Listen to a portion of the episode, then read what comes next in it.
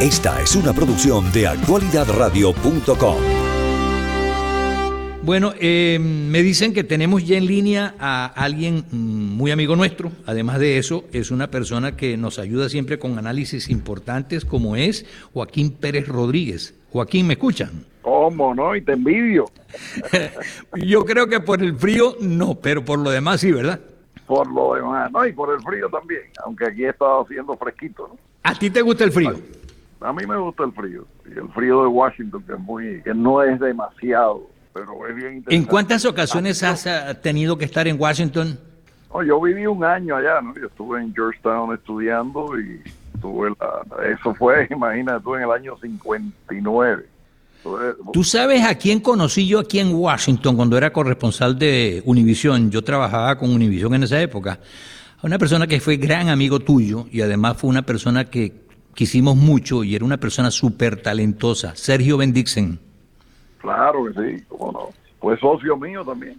sí, sí, por eso te lo mencioné, porque yo sé que fue socio tuyo y además de eso, este, fue aquí en Washington. Él estaba de hecho empezando en esas líderes que lo llevaron después a la cumbre y además de ser un, talentoso encuestador, analista, eh, maravilloso sin duda alguna. Fue aquí en Washington y aquí en Washington uno conoce gente muy interesante como él.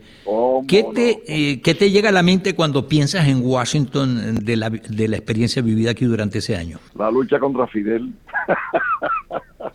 y contra Batista, y contra Batista porque fue primero contra Batista y después contra Fidel. Nosotros logramos armar una un frente de latinoamericanos tremendo. Inclusive, mira, te voy a contar algo que es bien simpático. Hicimos una marcha frente a la Casa Blanca donde estás tú ahora. Y una semana antes, los que, los que, parte de los que estaban piqueteando habían estado en Nueva York eh, frente a un hotel donde estaba la mujer de Batista, la esposa de Batista. Y uno de los letreros decía, en este, en esta, en este lugar habita la mujer de un asesino. Entonces se les olvidó romper ese, ese, esa, esa, cuestión de cartón, ese afiche de cartón. Y de buena primera me llega un policía me dice, ¿usted es el que está coordinando esta marcha? Yo digo, sí. Pues mire lo que dice el letrero ese. Ay, Dios mío, imagínate que en la Casa Blanca habitaba la mujer de un asesino. Nos hubiera metido preso a todos. Entonces tuvimos que cambiar rápidamente. Se salvaron de casualidad, por decirlo de alguna manera. Imagínate tú. Imagínate. Joaquín, eh, tú eres tan venezolano como cubano como norteamericano, y yo sé lo que tú quieres a Venezuela y lo que has representado para Venezuela. Tú incluso fuiste un alto mm, funcionario del gobierno de Venezuela en un área importante. Eh, y lógicamente eh, tú como cubano también has defendido con ahínco a la patria que te vio nacer. ¿Cómo ves tú esto del reconocimiento para los venezolanos en la Casa Blanca? Bueno, yo creo que eso es muy positivo. Yo creo que tiene que eh, la, mira, lo más importante en, materia de política internacional es tener los contactos al más alto nivel. Porque tener los contactos al más alto nivel es que un día te llamen y te pregunten que tú crees que se debe que se debe hacer, por dónde tú crees que debemos ir, ¿no? Y Washington es el lugar perfecto, porque ahí es que tú tienes toda la gente que manda en este país, ¿no? Yo creo que fue muy inteligente de Vecchio, por ejemplo, de estar allí de estar en contacto permanente. Creo que hizo unos grandísimos contactos en aquel momento con el gobierno de Trump, pero también eh, continuó los contactos con el gobierno de Biden, que en ese momento se veía que iba a ganar las elecciones. Entonces, creo que es muy importante ser reconocidos, entre paréntesis, en la Casa Blanca, aunque sea de hecho, aunque no sea de derecho. Eso es verdad. Y no solamente eso, eh, reconocidos por un gobierno del país más poderoso del mundo, eh, pero también ver eh, que los venezolanos han luchado, así como lo han hecho, hecho los cubanos y otras ciudadanías, de ganarse un puesto en un país tan difícil como es Estados Unidos, ¿no? Así es.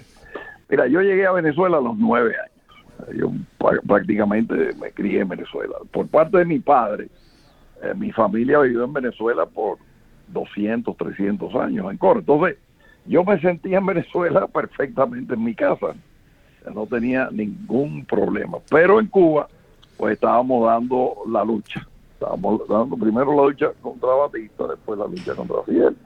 Y en Venezuela me tocó mucho esos años duros contra, contra la insurrección de izquierda.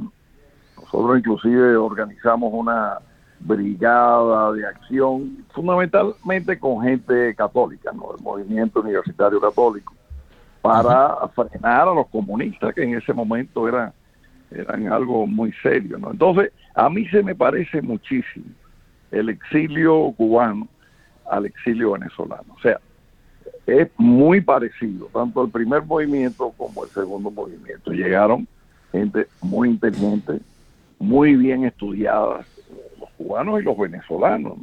Aquí tú vas a ver que, el sur de la Florida va a ser venezolano en muy poco tiempo. ¿no? ¿Por qué? Bueno, porque tienen las condiciones. Y este es un país que te abre la puerta. Aquí no, no te van a, a cerrar porque tú no hayas nacido aquí. Esto es como una organización a la cual tú te afilias. Y al afiliarte, pues ya eres un miembro más.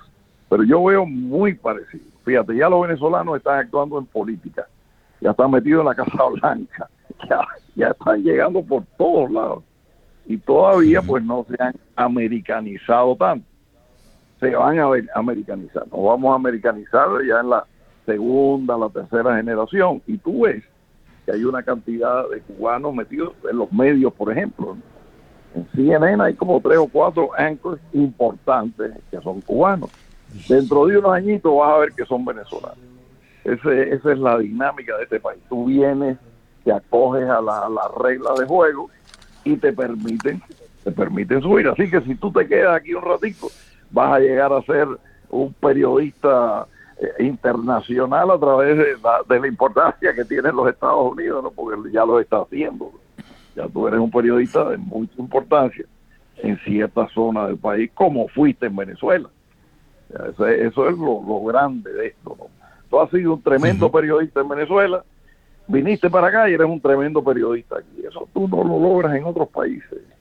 Y si en Europa te mueres de tristeza. Esta mañana, esta mañana, por cierto, le decía yo a varias personas, ¿no? Que yo me, cuando llegué, antes de encontrarme con Luisana, eh, fui a la sala de prensa y con nostalgia, ¿no? Me sentaba allí a ver las cosas que estaba vacío, porque estaban los camarógrafos de costumbre que están ahí prácticamente casi las 24 horas, muchos de ellos.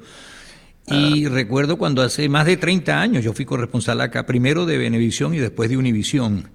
Y realmente uno ve las cosas que han transcurrido durante la vida y como dices tú es verdad, uno cuando le gusta algo, donde quiera que está, uno, uno tiene que abrirse puertas y, y lo disfruta, porque realmente es así. Por eso mencionaba lo tuyo también, cuando tú estabas en Venezuela haciendo un trabajo excelente en áreas importantes para el país, y después te vienes para acá y te estableciste acá y también tuviste éxito en lo que has hecho y bueno, y sigues activo como siempre y eso se celebra sin duda alguna. Joaquín, de verdad que mm, celebro mucho que nos acompañes en el día de hoy, un venezolano más venezolano, cubano, americano, por decirlo de alguna manera, y bueno, te deseamos lo mejor de lo mejor siempre. Simplemente te hago una última pregunta en relación a lo, a lo que tú ves eh, para el próximo año electoral. ¿Seguirá caliente el país? Yo creo que sí, y hay que estar presente. No creo que esta gente vaya a entregar el poder, honestamente.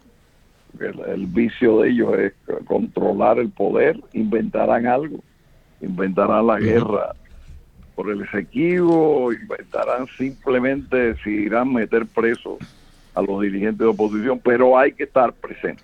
O sea, no, no se puede dejar pasar ningún momento. Tú no puedes descansar.